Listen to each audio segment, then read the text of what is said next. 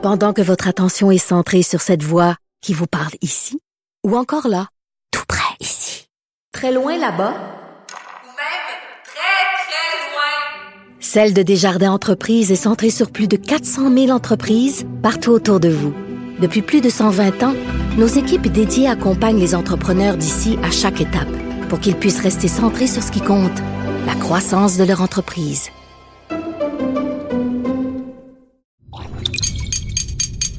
Cube Radio. Il connaît tous les dessous de la politique. L'économie, la santé, le transport. Antoine Robitaille. Là-haut sur la colline. Cube Radio. Bon mardi quand même. Aujourd'hui, à la hausse sur la colline en quarantaine, Dominique Anglade est avec nous. Elle nous parle des grandes discussions économiques virtuelles auxquelles elle participe un peu partout au Québec. Et on parle aussi de la campagne à la direction du Parti libéral. Elle est suspendue actuellement, cette campagne, et Dominique Anglade nie qu'elle ou un des membres de son équipe ait menacé le PLQ de poursuite en justice s'il ne la relançait pas. Hein, ça a été écrit dans les journaux récemment. Ensuite, je vous propose un entretien avec l'historien Robert Comeau au sujet de son livre Mon Octobre, la crise et ses suites. Évidemment, c'est la crise d'octobre de 1970 et sur l'implication de M. Comeau dans le FLQ, dont il fut un acteur mineur, mais dont il a raconté beaucoup l'histoire. Mais d'abord, d'abord, il y a un vadrouilleur au bout du fil et pas très loin de moi. C'est Alexandre, c'est encore Alexandre, c'est toujours Alexandre. Qui voulez-vous que ce soit? Bonjour Alexandre Biard. Monsieur Robitaille. Alexandre est notre bureau d'enquête à l'Assemblée nationale, le bureau de, du Journal de Montréal. Alors, tu nous parles d'une curieuse transaction depuis quelques jours en pleine pandémie. Québec qui a accordé un contrat à un associé de la mafia. Oui, absolument. Je travaille euh, là-dessus avec euh, mes amis et collègues euh, Félix Séguin, Andrea Valeria, puis Hugo Jonca. Et ce qu'il faut se rappeler, c'est que quand tout a commencé avec la pandémie, puis les fermetures, tout ça, il y a eu un décret d'urgence sanitaire qui a été adopté par le gouvernement qui lui confère des pouvoirs d'octroi de contrats spéciaux, c'est-à-dire qu'il peut y aller sans appel d'offres. Et c'est dans ce contexte-là qu'il y a effectivement un contrat qui a été donné euh, à Montréal, à un hôtel montréalais, dans un hôtel montréalais pour accueillir des patients de la COVID. Et donc, on, s'est intéressé un peu à ça parce qu'on a eu euh, des informations euh, à l'effet que ce contrat-là avait été donné à un personnage qui était connu dans les milieux policiers, M. Nicolas Valvano. M. Valvano, c'est un, un- un personnage qui a été arrêté en 2014 dans le cadre d'une grosse opération policière pour enrayer la contrebande de cigarettes. Euh, donc, il y a un lien au crime organisé qui avait été fait à ce moment-là par la Sûreté du Québec. On disait que cette, euh, cette opération-là euh, générait des profits majoritairement dirigés vers la, vers la mafia. Ah Alors, oui. monsieur, oui. Donc, M. Valvano a été accusé de fraude et d'appartenir à une organisation criminelle. Euh, il y a eu une preuve directe abondante durant les procédures qui faisait des liens entre euh, M. Valvano et les opérations du réseau. Mais tout ça a abouti à rien parce qu'il y a eu un, arrêt des procédures en vertu de la- l'arrêt Jordan concernant les, euh, limites, les délais pour, les, euh, pour les procédures judiciaires. Et, euh, et donc, c'est ça. Alors, on, on se retrouve six ans plus tard avec M. Valvano qui est actif dans l'hôtellerie.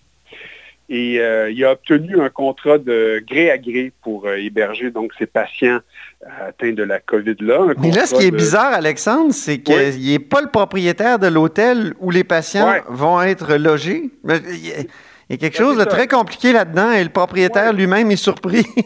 Oui, c'est une bonne question. Euh, c'est un bon, euh, c'est un élément en fait qui est, qui est intéressant dans cette histoire-là. Félix est allé sur place, il a rencontré euh, quelqu'un qui s'est identifié comme M. Valvano et donc qui lui a confirmé qu'effectivement, il y a des patients atteints de COVID qui s'en viennent là. Et euh, donc, euh, nous, on, était sûrs de, notre coup, Euh, mais en même temps, on fouille un peu dans le registre des entreprises. On découvre que l'entreprise de M. Valvano, en fait, est enregistrée comme une entreprise d'entretien ménager. Donc, on cherche un peu, on fouille, tout ça.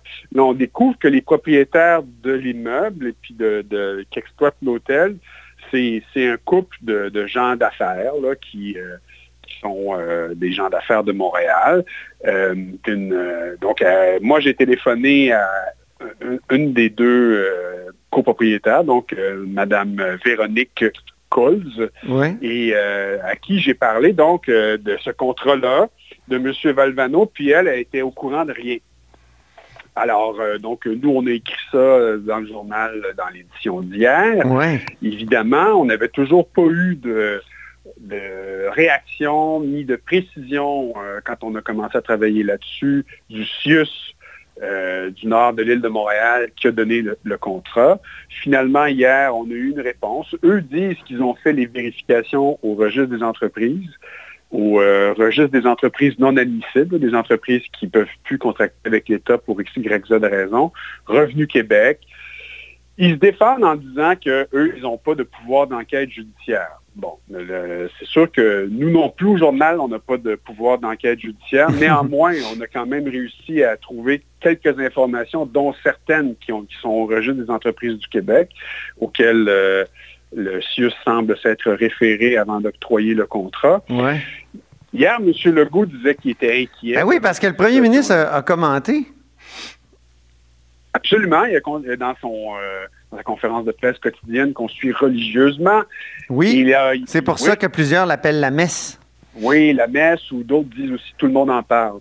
Oui. Mais, euh, c'est donc euh, au cours de Mais son- M. Legault a-t-il lâché des mots d'église en apprenant euh, ce que le bureau d'enquête lui révélait?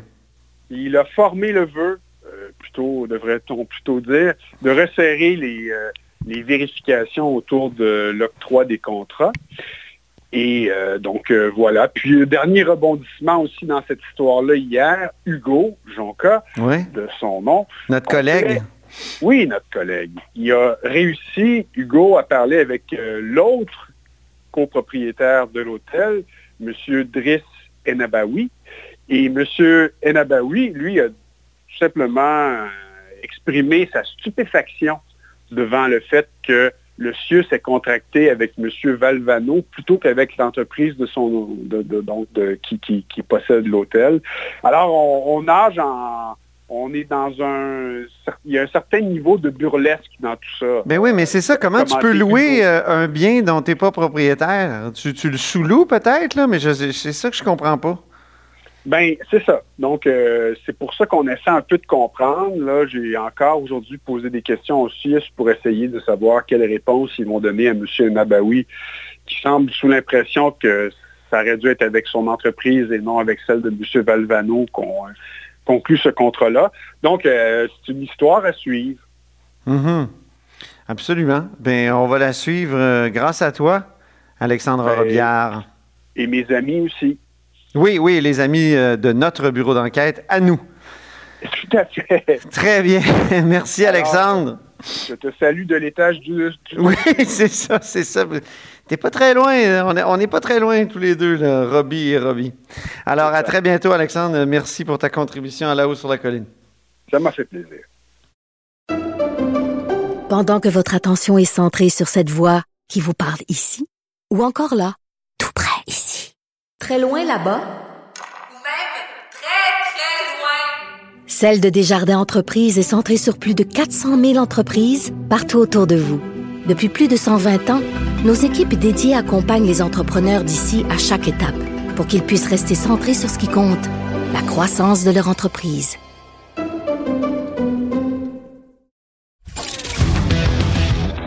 Là-haut sur la colline. Une entrée privilégiée dans le Parlement.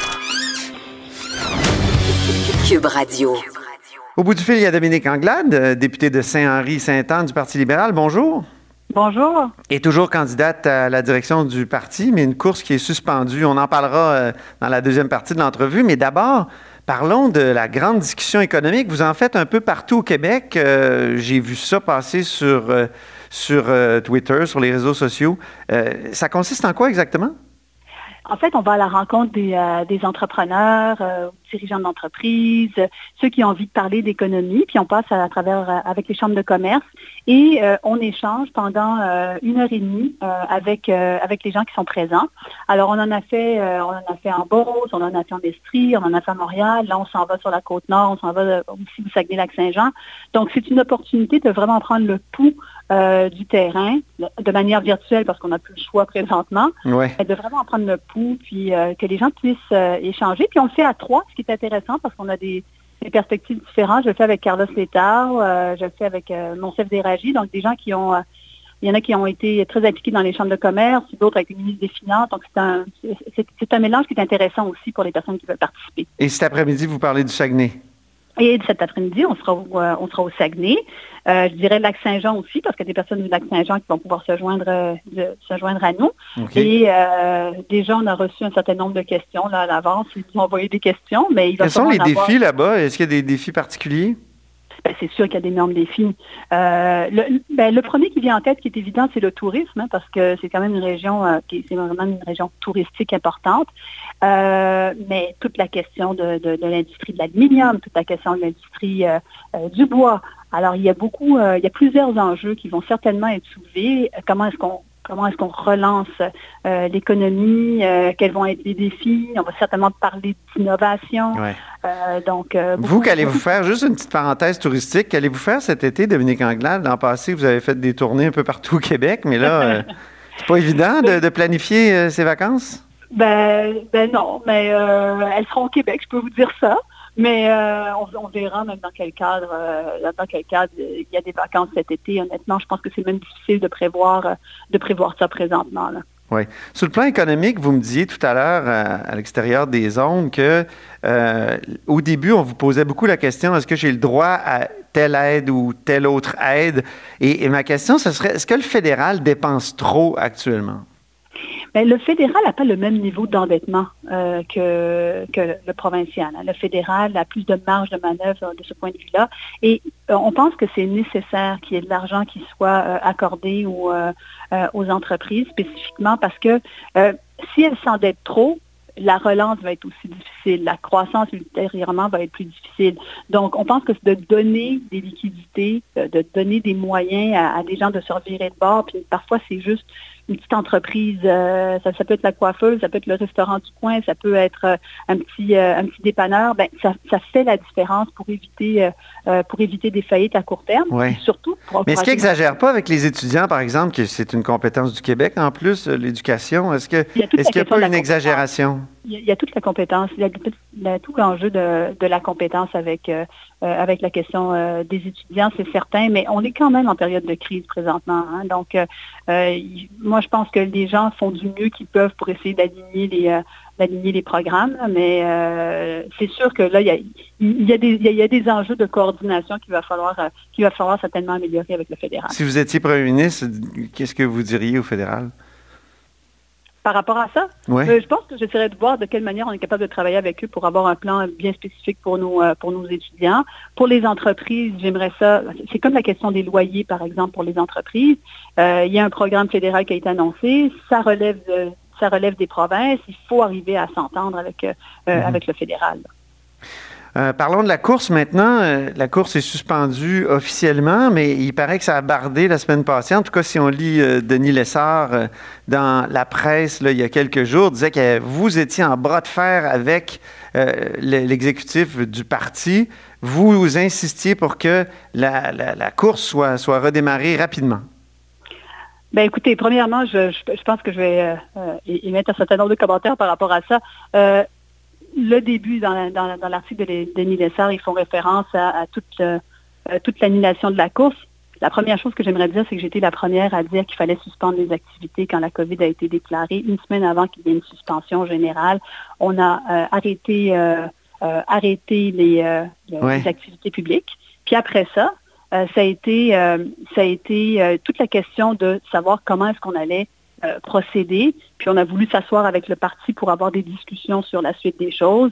je pense que dans tout ça, ce qui est important, c'est que les militants puissent avoir un droit de regard sur ce qui se passe au sein du parti. Je pense que c'est ça qui est important. On a l'impression que vous êtes pressé depuis quelques semaines, hein, on s'en est déjà parlé, euh, que vous voudriez euh, finalement clore ce chapitre-là. Ça vous coûte cher aussi sur le plan des, dépenses, on peut comprendre, mais... Euh, je pense que c'est une interprétation, je pense que c'est une interprétation qui en est faite, mais honnêtement, euh, depuis des semaines qu'on est vraiment penché sur la question de, la COVID. Mon comté est particulièrement affecté. Un des CHSLD les plus affectés, c'est celui qui est dans mon comté, qui est Yvon, euh, qui est Yvon Brunet. Donc ça, je pense que euh, sur cet enjeu-là, c'est pas une histoire de est-ce qu'on est pressé ou est-ce qu'on n'est pas pressé. toute la question autour, autour du parti, pour moi, ce qui est important, c'est que les militants puissent avoir la parole. Ils l'avaient la semaine dernière, ils se sont exprimés. Euh, maintenant, c'est au parti de décider quelle va être la suite euh, des choses. Avez-vous, vous ou votre équipe, menacé de poursuivre le parti si la course n'était pas redémarrée? Alors, je reviens là-dedans. La réponse est non à ça, mais je vais, je vais vous dire, je, vais vous dire une chose là-dessus, euh, Monsieur, Monsieur Robitaille. Quand on a été, quand il y avait toutes les discussions initialement sur sur la suspension de la course, on s'était assis avec le parti euh, euh, et, l'équipe adverse. Et on avait discuté des enjeux, savoir s'il allait avoir des débats virtuels, savoir s'il allait avoir une poursuite de la course. Et par la suite, on a voulu avoir une conversation avec le parti plus en détail pour savoir de quoi aurait l'air la suspension. Est-ce que ça allait être annulé? Est-ce que ça allait être suspendu? Est-ce qu'il allait avoir des conséquences pour les employés? Est-ce qu'il allait avoir euh, des règles du DGEQ qui allaient s'appliquer? Et on n'a pas eu la conversation qu'on voulait avoir. C'est vrai qu'on n'a pas eu la conversation avoir avec le parti. Cette conversation-là pour discuter des modalités de la suspension qu'on voulait avoir avec le parti, euh, le parti et euh, l'équipe adverse, on ne l'a pas eu. Les esprits se sont échauffés le jeudi. Je pense qu'on peut reconnaître que les esprits se sont échauffés le jeudi. Dès le vendredi, euh, il y a eu la suspension. Tout le monde s'est rallié il n'y a eu aucun, aucun enjeu par rapport à ça. Donc, quand on parle de dire qu'il y a eu euh, des menaces, etc., il n'y a pas eu de menace de ma part. Puis, je pense que c'est un... De votre équipe? Quelqu'un dans votre équipe? Est-ce que quelqu'un de mon équipe a parlé de la suspension puis a dit qu'on voulait avoir des discussions avec le parti? Absolument. Est-ce que mon équipe, il y a quelqu'un de mon équipe qui a dit, ben, il y a des conséquences euh, par rapport au DGOQ, les règles, comment ça va s'appliquer? Est-ce qu'il y a eu des discussions là-dessus? Absolument. Mais ce qu'on a dit, on pourrait poursuivre juridiquement le parti, ce qui serait un peu étrange. Ce serait un peu, ben, ce serait plus qu'étrange. Ce serait plus qu'étrange que de faire ça quand tu aspires à, euh, être chef de parti. Ce serait ben plus qu'étrange de le faire comme vous le dites vous-même. Donc, je pense qu'il faut, euh, il faut mettre les choses en perspective par rapport à, ce qui s'est passé et ne pas essayer de monter quelque chose en épingle. Il y avait des enjeux légaux euh, qui devaient être discutés. Ça a été mis sur la table. Quels enjeux juridiques, par exemple? Si par exemple vous décidez de faire une suspension, une annulation, euh, qu'est-ce qui arrive avec les employés de campagne? Euh, est-ce qu'ils sont payés, ils continuent à être payés ou pas? Qu'est-ce qui est considéré comme une dépense? Ah oui, c'est ça. Sont les règles, quelles sont les règles qui vont s'appliquer euh, de la part du DGEQ dans une telle circonstance? Euh, quelles sont les règles de reprise? Alors, quelles sont les réponses à ces questions-là, Mme Anglade? Et vous, vous avez combien d'employés? Est-ce qu'ils est continuent d'être payés? J'ai pas eu, j'ai pas eu de, on n'a pas eu toutes les réponses à toutes ces questions-là. On voulait les avoir avant la décision. Peu importe, la décision a été prise. Euh, on est, euh, on est tout à fait à l'aise avec la décision qui a été prise. Puis maintenant, les équipes doivent continuer de discuter pour la suite des choses. Puis surtout, surtout, il faut se rappeler que c'est aux militants euh, de se prononcer sur euh, cet exercice-là. Puis je pense que c'est l'enjeu principal, c'est de nous assurer que le militant ait le droit de parole mhm. et voix au chapitre. C'est ça qui va être important. De quelle manière? Ben, pour tout ce qui s'appelle, par exemple, une reprise éventuelle de la course. Euh, j'imagine qu'il va y avoir des scénarios qui vont être présentés par le parti. Je pense que les militants doivent être consultés sur cet enjeu. Les présidents d'associations devraient être consultés sur ces enjeux-là pour que tout le monde puisse s'exprimer. Il y a une chose que j'ai mentionnée depuis. Mais ça veut dire quoi exactement? Excusez-moi, concrètement, ça veut dire quoi? C'est une espèce de référendum à, l'intérieur du parti? Ben, tu peux consulter les partis, tu peux consulter les présidents d'assaut de manière par Internet, par exemple, sur des scénarios. Ça a déjà été fait, c'est de la manière dont ça a été fait la première fois. Lorsqu'il y a eu la course à la chefferie, la première, lorsque ça a été déclenché, la date, il y avait trois scénarios différents, puis les gens votaient sur des scénarios qui leur étaient présentés. C'est exactement comme ça qu'on avait procédé la première fois. Je pense que c'est euh, respecter les militants que de procéder d'une manière qui soit similaire à celle-là. Mhm. Donc, euh, on n'est pas prêt de déconfiner la course à la direction du Parti libéral? Ça va être une décision du parti, encore une fois, puis euh, je l'espère des, des militants. Des militants. Mais une chose qui est, une chose qui est claire, c'est qu'on commence à déconfiner. On va siéger à l'Assemblée nationale dans les, euh, dans les, prochaines, dans les prochaines semaines. Euh, L'opposition officielle euh, et les autres oppositions également vont être amenées euh, à, poser, euh, à poser des questions. Donc, euh, on reprend tranquillement, graduellement, hein, euh, on reprend tranquillement le, le- tout- toutes les questions de débat public. Il y aurait combien de, débats? euh, combien de débats souhaitez-vous qu'il y ait dans, dans cette course euh, quand elle va reprendre? Moi, il y aura les, les- les débats. Je n'ai pas, euh, pas un nombre dans ma tête pour les débats euh, et le nombre de débats qu'il devrait y avoir. Encore une fois, on a un comité qui se penche sur cet enjeu-là, qui va continuer Mhm. à consulter les deux, euh, les, euh, les deux euh, candidats, les deux équipes de candidats pour décider de la suite des choses. Donc, ça va être encore une fois au, au comité électoral et au comité exécutif de se pencher sur cet enjeu-là. Mais encore une fois, je le redis, Mhm. je le redis encore, les militants devraient pouvoir se prononcer sur des scénarios. On me raconte qu'un de vos anciens porte-parole, Florent Tanlay, euh, serait maintenant passé au gouvernement caquiste. Il, serait, il travaillerait dans un, dans un cabinet. Oui, c'est ce que j'ai appris, qu'il y avait quelqu'un qui... euh, ben, Florent était, euh, était, avec, euh, avec nous au, au Parti libéral avec l'ancien gouvernement. Et il était parti au privé. Mais est-ce qu'il n'a pas été, il a été porte-parole pour vous? Euh, il a été, faisait partie de l'équipe avant d'aller au privé. Oui. OK. Là, il est parti à la CAQ. Qu'est-ce que vous pensez de cette, euh, cette euh, Ben, écoutez, il faudrait, faudrait que vous... défection? Ben, ben, je veux dire, ben, il était déjà parti. Je veux dire, c'était pas...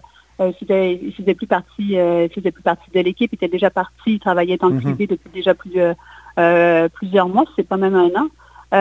Vous vous êtes donc, parlé depuis qu'il est passé là-bas? Oui, je lui, je lui ai parlé. Il m'a appelé. Pour vous prévenir de... Oh, De appelé, sa il m'a dit, défection. euh, Il m'a dit, euh, il m'a dit pourquoi il, euh, il, euh, avait fait son choix. Mais comme je vous dis, vous pouvez, certainement le, certainement le rejoindre et pourquoi il faisait euh, le choix, le choix qu'il faisait. Donc, je vais pas parler depuis un Mais- certain temps. Je regarde ça, là, euh, les cabinets des, de la Coalition Avenir Québec, il y a des gens de l'ADQ, du, du Parti québécois, il y a de plus en plus de libéraux qu'on voit apparaître ici et là. Je pense à, à, à Desharnais, euh, Daniel Desharnais, par exemple, euh, qui, a, joint euh, récemment les, rangs. Est-ce que la Coalition Avenir Québec, il me semble, n'a jamais été autant une coalition qu'aujourd'hui? Ben, je pense qu'il y a des gens qui décident effectivement de se joindre, de parler de M. Euh, qui rentre dans la fonction publique. Je pense qu'il y a des gens qui viennent effectivement de différents, euh, de différents horizons, puis c'est des choix qu'ils décident de faire. Alors, je pense que c'est ces questions-là, vous devez, euh, on, on doit aller leur, aller leur poser la question. Euh, en ce qui a trait à nous, ce que l'on fait, euh, c'est d'attirer euh, des, des personnes qui ont envie de militer au Parti libéral, euh, des personnes qui, qui étaient là avant, qui nous avaient quittés pendant un bon bout de temps, puis qui ont décidé de revenir au Parti libéral. Vous des pensez gens à qui, ont- par exemple? Ah, des militants, des militants euh, euh, qui, qui avaient été euh, désabusés un peu du parti pendant un certain temps, puis qui ont décidé de revenir.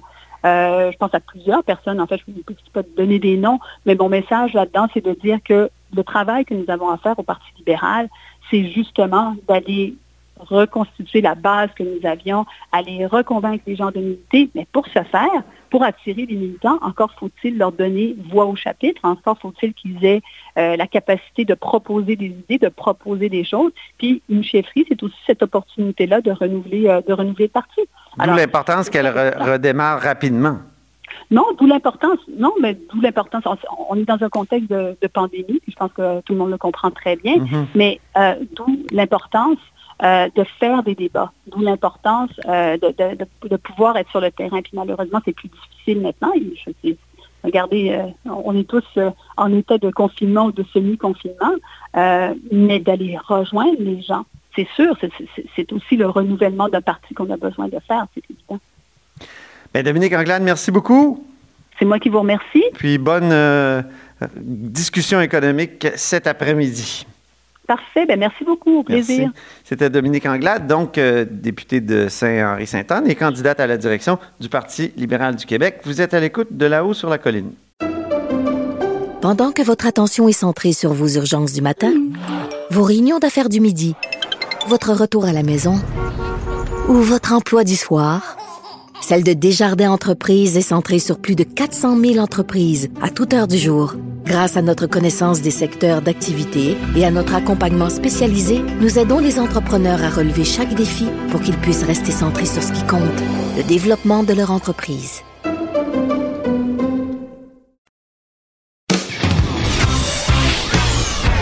Là-haut sur la colline.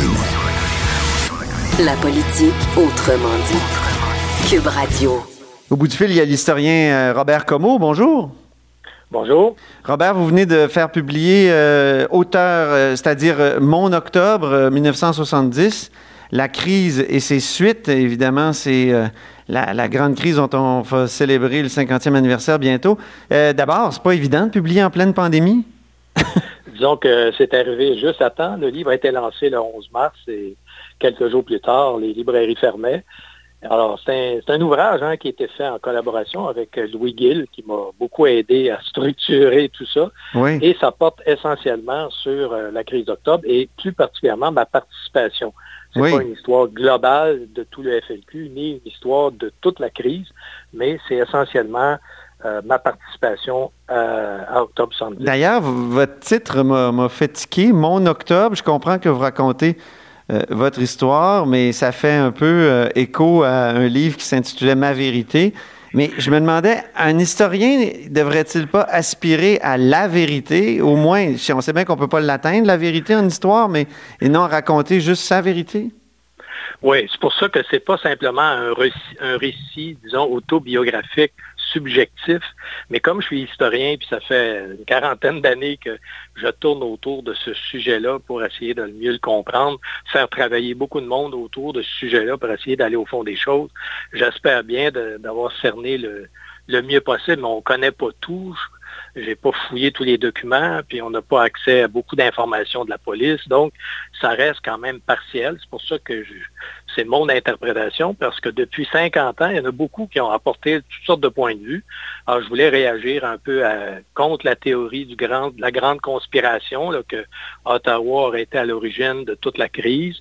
Je veux réagir au mensonge euh, de Carole Deveau, l'indicatrice de police qui a écrit un livre qui m'attribue toutes sortes d'affaires qui sont fausses.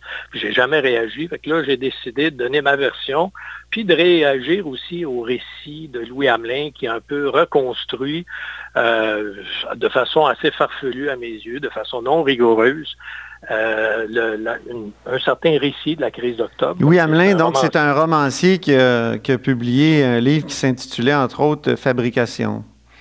Fabrication, c'est un essai qu'il a fait après son roman. Il a fait un excellent roman.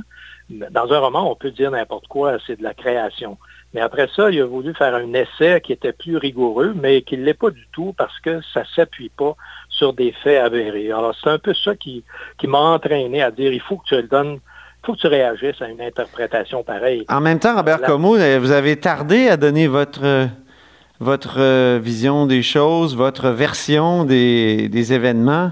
Euh, Oui, Est-ce que ça, ça vous a pas joué un tour? Est-ce que ça n'a pas donné toute la place, justement, d'une part à, à celle qu'on appelle Poupette, euh, Carole Deveau, dont vous avez parlé, et au Louis Hamelin, là, qui, qui Moi, je pensais que- reconstruisent les événements? Effectivement, je penserais que tout ça tomberait, euh, disparaîtrait du tableau.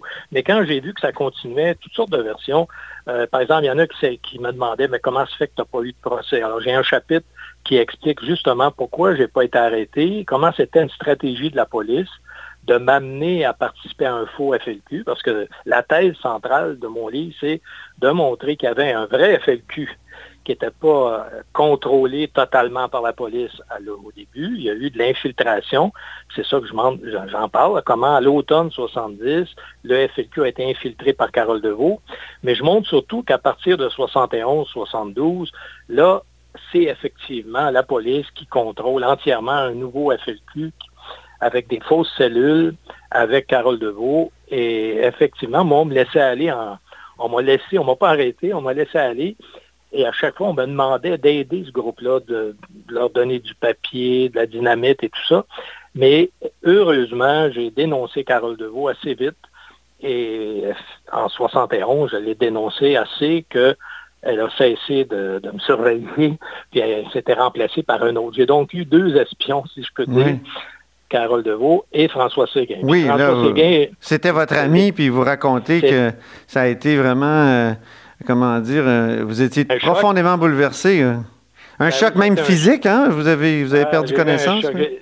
Oui, ben ça, ça s'est passé à la commission Keb en 79-80, là, quand j'ai appris que François en- était en fait un indicateur de police, et ça a été révélé par le commissaire euh, Keb, qui était euh, qui présidait cette commission d'enquête-là. Alors, j'explique pas mal l'histoire de cette commission-là. Pourquoi j'ai pas parlé au moment de la commission? Parce que je voulais pas incriminer personne, ni m'incriminer moi-même. Ouais. Alors, j'explique là, évidemment, 50 ans après, je dis, il faut quand même que ça sorte. Euh, comment on a été infiltré, pourquoi j'ai pas été arrêté, l'histoire du faux FLQ, euh, raconter en fait mon rôle précis dans ça, qui n'était pas un rôle central, là, je le dis bien, pour rassurer Jacques Lanto puis peut-être d'autres qui pensent que je vais peut-être me donner plus d'importance. Oui, parce que J'avais- vous dites que vous, vous avez milité pour le FLQ de mai à décembre 70, puis qu'au fond, ça se borne à quatre communiqués que vous avez transportés. Après la mort de la porte, en plus. Je dis que pendant la crise d'octobre, c'est, les choses principales que j'ai fait. là. Je dis pas que j'ai fait que ça, mais c'est principalement là-dessus, c'est-à-dire les, les communiqués. J'étais un peu la transmission entre euh, les deux autres cellules qui étaient beaucoup plus importantes. Les deux autres, c'est, les deux cellules qui ont enlevé Cross et la porte. Mhm. Moi, j'étais, euh, j'amenais aux médias, au fond, qu'on me disait de, de dire à l'oreille, je le mettais en papier, puis on envoyait ça en co- à des communiqués dans les journaux. Alors, j'explique exactement ce que j'ai fait, les raisons qui m'ont amené à ça, mais surtout le contexte international qui est très important, parce que le- aux États-Unis, il y avait des bombes à chaque semaine, là, avec les Weatherman, les, Oui. Black Panthers. Alors, j'essaie d'évoquer ce contexte-là, parce que les jeunes d'aujourd'hui, le terrorisme, ça correspond plus au terrorisme du- des musulmans euh, intégristes. Des là, islamistes, euh, oui. les islamistes, c'est pas du tout le contexte de la gauche de l'époque où il y avait beaucoup d'opposants en guerre au Vietnam, etc. Vous condamnez le terrorisme aujourd'hui, euh, Robert Comeau? Oui, ça c'est clair. Euh, je montre que c'est une voie sans issue. Puis comment, en fin de compte, le FLQ, peut-être que c'est pas gentil de dire ça, mais on était un peu des enfants parce que quand on regarde les moyens dont disposait la police, euh, on se pensait bien bon, mais effectivement, on était la police disposait de, de- de moyens là, pour Mais il y a une question scandaleuse que j'ai envie de, de vous poser. Euh, Oui. Est-ce que l'action du FLQ a eu certaines bonnes retombées? Je, je- je suis mal à l'aise à- même à, à poser Oui, la oui, question. moi je pense que les gens veulent pas l'admettre, mais je pense que ça a fait connaître, ça a fait connaître la cause indépendantiste et ça a certainement permis indirectement à ce que René Lévesque se fasse élire. Dans le sens suivant, c'est que l'habilité de René Lévesque, ça a été à la fois de montrer la gravité de la question nationale, donc ça posait le problème, et de dire en même temps que lui était et son parti était la solution démocratique. Donc si on voulait et je pense qu'on a dramatisé la question nationale, c'est-à-dire que cette crise-là a, montré l'importance et l'ampleur de ce problème-là. Parce qu'il ne faut pas oublier que la- une bonne partie de la population, avant la mort de la porte, sympathisait avec le FLQ. C'est pas pour rien que le fédéral a envoyé l'armée, c'est parce qu'il voulait absolument briser le mouvement de sympathie à l'endroit de l'indépendance. Mhm. Et de ce point de vue-là, euh, je ne suis pas prêt à dire que ça a eu que des que ça a eu un impact négatif. Au contraire, je ne serais pas prêt à refaire ça, mais euh, je ne suis pas prêt à condamner euh, entièrement là, cette, cette opération-là. Évidemment, il y a des raisons. On est contre le terrorisme parce que c'est inefficace aussi. Ouais. Mais euh, Et je là, vous, que- là, vous admettez Ouais. une certaine efficacité. Est-ce que c'est délicat de faire ça, non? de faire quoi là? De l'admettre, d'admettre une certaine Ben, Je efficacité. l'admets, les gens du Parti québécois vont dire que c'était absolument condamnable, que c'était la pire chose qui est arrivée au Parti québécois, mais c'est pas vrai. Six ans après, le PQ se faisait élire. Ouais. Ouais. C'est relativement tôt, là, six ans après. Là. Euh, Il y a Jacques Lanctot qui a écrit sur le site du journal une critique euh, à la fois euh, positive, mais sur certains points très virulente à l'égard de votre livre. Donc, Jacques Lanctot, l'ancien membre de la cellule Libération, il dit que Robert Comeau s'auto-accuse volontairement est une chose, mais qu'il cite des noms de personnes innocentes jusqu'à preuve du contraire est une chose, est une autre chose, c'est hautement condamnable. Dans tout livre, là, toutes les personnes, les Felkis qui ont été nommés, j'ai fait bien attention de reprendre les mêmes noms de personnes qui ont été citées dans les rapports officiels ou dans le livre de Louis Fournier. Alors, il n'y a pas de révélation sur des noms. Tous les noms qui sont là, on les retrouve soit dans le livre de Louis Fournier, soit euh, dans le rapport de la commission enquête. Donc, il n'y a, pas de, y a pas de grosses révélations. Vous ne faites pas de révélations? OK. Et, si on lit Louis Fournier, tout, on va retrouver toutes ces personnes-là. Euh, peut-être pas euh, avec la même précision. Moi, j'ai peut-être été plus précis dans certains gestes de certaines personnes, mais je veux dire, tous les noms étaient déjà connus. Je fais pas dessus, il n'y a pas de surprise. Parce que euh, ça. Par contre, ce qui a choqué Jacques, c'est peut-être le fait que j'ai dit des choses comme j'ai précisé qu'il n'était pas le seul à avoir écrit le manifeste, que le groupe de, de Francis Simard, j'ai cité un écrit de Francis Simard, pour en finir avec Octobre, dans lequel Francis dit euh, on a tous écrit ce texte-là, c'est pas Jacques Langto seul. Il faut dire qu'il y a eu des querelles à l'époque entre Jacques Langto et puis Francis Simard. Et moi, je dis toujours que j'étais très ami avec euh, Francis Simard. Bon, euh, et je sais pas, peut-être le fait que moi, Robert, oui. puisqu'on parle du manifeste, Il y a dans le manifeste des, accents homophobes. On parle de Trudeau la tapette, on parle de, de, de, de, Bourassa, mangeur de hot dog. Euh, est-ce, que, est que le mouvement était homophobe à l'époque? Je pense pas. Je pense pas, sauf que ça reflétait l'opinion de la majorité des gens à l'époque. Il faut dire que ça a changé en 50 ans, l'opinion générale sur l'homosexualité. C'est un trait de l'époque, euh, alors? C'était un trait de l'époque. Il n'y avait pas d'homophobie particulière. Mais euh, effectivement, c'est regrettable d'avoir écrit ça. C'est pas moi qui l'ai fait, mais je c'est dommage que ça soit retrouvé là. On l'a signalé beaucoup. Mais même dans mon livre, on parle, moi-même, là, je parle un peu de mon orientation sexuelle. Oui. que je n'ai pas voulu cacher rien, là, parce qu'il y a un volet autobiographique dans le livre. Ben oui. les gens qui le lisent, ils me disent que c'est ça qui les a le plus intéressés. Comment un indépendantiste comme moi, qui avait été au RIM depuis l'âge de 17 ans, comment j'ai pu euh, aller au FLQ, c'est une chose, et puis après, comment j'ai laissé le FLQ pour aller militer dans une organisation maoïste. Alors ça, j'avoue, j'essaye de l'expliquer, mais c'est vraiment le contexte. Il faut se replacer dans le contexte. Aujourd'hui, ça peut sembler surprenant, mais euh, il y avait des raisons pour se révolter d'une part en 70. Il ne faut pas oublier. Oui, vous parlez d'un bidonville, vous parlez de conditions très difficiles au Québec qui n'existent plus, qui peuvent euh, expliquer euh, pourquoi on, a du mal à comprendre cette époque-là. Ben oui, moi je restais à, partir de 49, on a resté à côté de Jacques Cartier. Et c'est vous remarquez, Jacques Cartier, c'était la pépinière du FLQ. Hein. Il n'y a pas juste Francis Simard, les Roses, le docteur Ferron, tout ce monde-là venait de Jacques Cartier, qui était un vrai bidonville. Aujourd'hui, ça a été annexé à Montréal, à, Longueuil, et bon, ça a changé. Mais à l'époque, c'était les, les conditions sociales étaient affreuses. Alors j'explique au début comment j'étais très jeune, j'étais indigné par ces, différences sociales-là, puis comment, il ne faut pas oublier, à l'époque, le marxisme commençait au Québec. Moi, j'ai découvert le marxisme à peu près en même temps que j'étais militant indépendantiste, donc, et il y avait toute l'idéologie de la décolonisation. On suivait ce qui se passait euh, en Amérique du Sud. L'exemple du, FLQ, il y a eu la même chose au Brésil. Il y avait des enlèvements comme ça au mm. Brésil. Il y en avait en Uruguay, il y avait les Sandinistes, il y en avait un peu partout en Amérique latine. Puis aux États-Unis, c'est pas du tout le contexte d'aujourd'hui. Il y avait la SDS, le Student Democratic Society. Les étudiants étaient très, très militants contre la guerre au Vietnam et appuyaient la décolonisation un peu partout. Donc, euh, c'est l'époque de Vallière, de Pierre, de Charles Gagnon. Moi, j'ai eu la chance de rencontrer ces personnes-là et sans doute influencé. Euh, Charles, je l'ai connu dès sa sortie de prison en, février 71.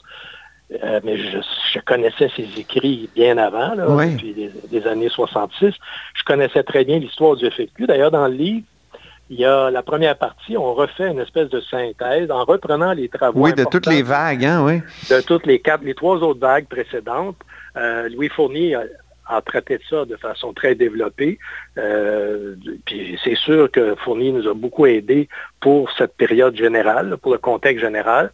Mais vous savez, il n'y a pas tant de bons livres écrits. Euh, sur le FLQ, à part Louis Fournier, j'en connais pas beaucoup qui ont étudié ça.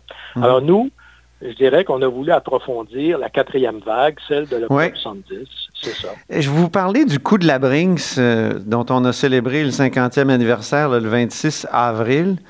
Euh, et, et le coup de la Brinks, ça, c'est avant les élections de 70. Là, il y a des fourgons euh, pleins d'argent qui euh, sont théâtralement amenés vers Ottawa, à l'extérieur du Québec, pour montrer qu'il y aurait peut-être une fuite de capitaux si le PQ était élu. J'ai posé la question à Jean-Claude Rivet, euh, qui était un ancien conseiller de Robert Bourassa, à ce micro. Puis il m'a dit euh, ben, c'est des militants libéraux un peu craqués qui avaient fait ça. Est-ce que c'était su, ça, que c'était des militants libéraux qui avaient Non, fait le on coup de la disait pas brise? ça. On disait que c'était les anglophones, que c'était les, les banquiers qui voulaient faire peur euh, pour pas que les pour faire peur à la population, pour leur dire si vous élisez le PQ, ça va être l'horreur. Effectivement, c'est sûr que ça, ça servait les intérêts du Parti libéral. Mais à l'époque, il n'y a pas eu grand cas de fait de ça. Euh, euh, les péquistes n'ont pas joué très fort euh, à la dénonciation sur le coup, mais c'était quand même aberrant, ça, ce coup monté-là. Mais il y avait plein d'autres choses. hein. Il y avait le maire d'Arapo qui interdisait les manifestations. Il faut, pas, faut penser que même l'armée était venue au Québec parce qu'il y avait une grève des policiers en 69. Il y avait l'affaire... euh, Ah Oui. il y avait plein de grèves. C'était une période, 69, là, où il y avait des grèves partout. Où la grève de Murray Hill, à Murray Hill, les employés, vous vous souvenez, à Murray Hill, euh, euh, cette compagnie-là avait mis dehors les employés, 250 employés qui faisaient la, livraison. Il y avait le problème... J'ai- Oui. il y avait le J'ai problème- une petite question attendez. en, en terminant, Robert. Je vous arrête parce que Oui. ça fait quelques 15 minutes qu'on parle, mais j'ai une petite question en terminant. Carole Deveau, que vous avez bien connue, qu'est-ce qui faisait qu'elle était si séduisante? Parce que vous racontez que vous aviez en même temps vous euh, la même maîtresse que Jacques Parizeau d'une certaine façon, parce qu'elle elle, elle a été un peu votre maîtresse. Donc, qu'est-ce qui faisait qu'elle avait autant de... de- Ben, c'était une très belle femme, faut dire. Euh, À l'époque, à l'époque, c'était une très belle femme. Elle était la, la maîtresse de Parizeau pendant l'automne 70, mais elle était aussi la maîtresse de mon directeur de département à l'université. Elle était la maîtresse de beaucoup de monde de gauche. ça me, et c'est sûr qu'elle travaillait déjà pour la police. Mais tout ça, euh, mais c'était une femme très, comment dire ça, très, euh, qui souhaitait, qui souhaitait être une bataille, qui voulait jouer le rôle d'espion, qui était capable de se déguiser. Vous savez qu'elle a trompé tous les, elle a trompé tous les membres de la tribune de la presse, vous racontez presse, ça, oui. elle, elle les a emmenés chez elle et puis euh, elle a réussi à, se- à passer inaperçue. Donc, euh, c'est quelqu'un qui avait des grandes habiletés pour se déguiser, pour séduire, etc. Mais moi, je l'ai démasqué, effectivement, en avril 71, je l'ai dénoncé devant, devant un congrès d'historiens parce qu'elle m'enregistrait sans ma permission. J'ai demandé pour quel service de police elle travaillait. Et à partir de ce moment-là, on m'en a voulu à mort. C'est pour ça qu'à chaque fois qu'elle a eu l'occasion de parler à des journalistes, c'était pour me dénoncer. Le pire, c'est à l'émission de Paul Arcan, où elle a fait preuve vraiment Oui. d'attaque basse. Alors, je me suis dit à un moment donné... Vous n'avez pas eu encore de, de mise en demeure, Robert Como? J'ai eu une mise en demeure en- il y a déjà un bout de temps. Là, Oui, avant la Quand- publication du livre. Avant, mais là, il n'y a rien qui s'est produit. euh, depuis que le livre est publié là, chez Québécois, il n'y a, pas eu de- il y a pas eu de comeback de ça. Très bien. Euh, c'est tout. Ben, Alors, merci beaucoup, plaisir. Robert Como. Alors, euh, auteur du livre Mon Octobre 70, La crise et ses suites chez VLB Éditeur. Vous êtes à l'écoute on de là-haut sur la colline. Puis on peut le commander chez, dans toutes les, les librairies. Ben oui, absolument. Merci. Au revoir. salut, au revoir. Cette émission est maintenant disponible en podcast. Rendez-vous dans la section balado de l'application ou du site cube.radio pour une écoute sur mesure en tout temps. Cube Radio, autrement dit. Et maintenant, autrement écouté.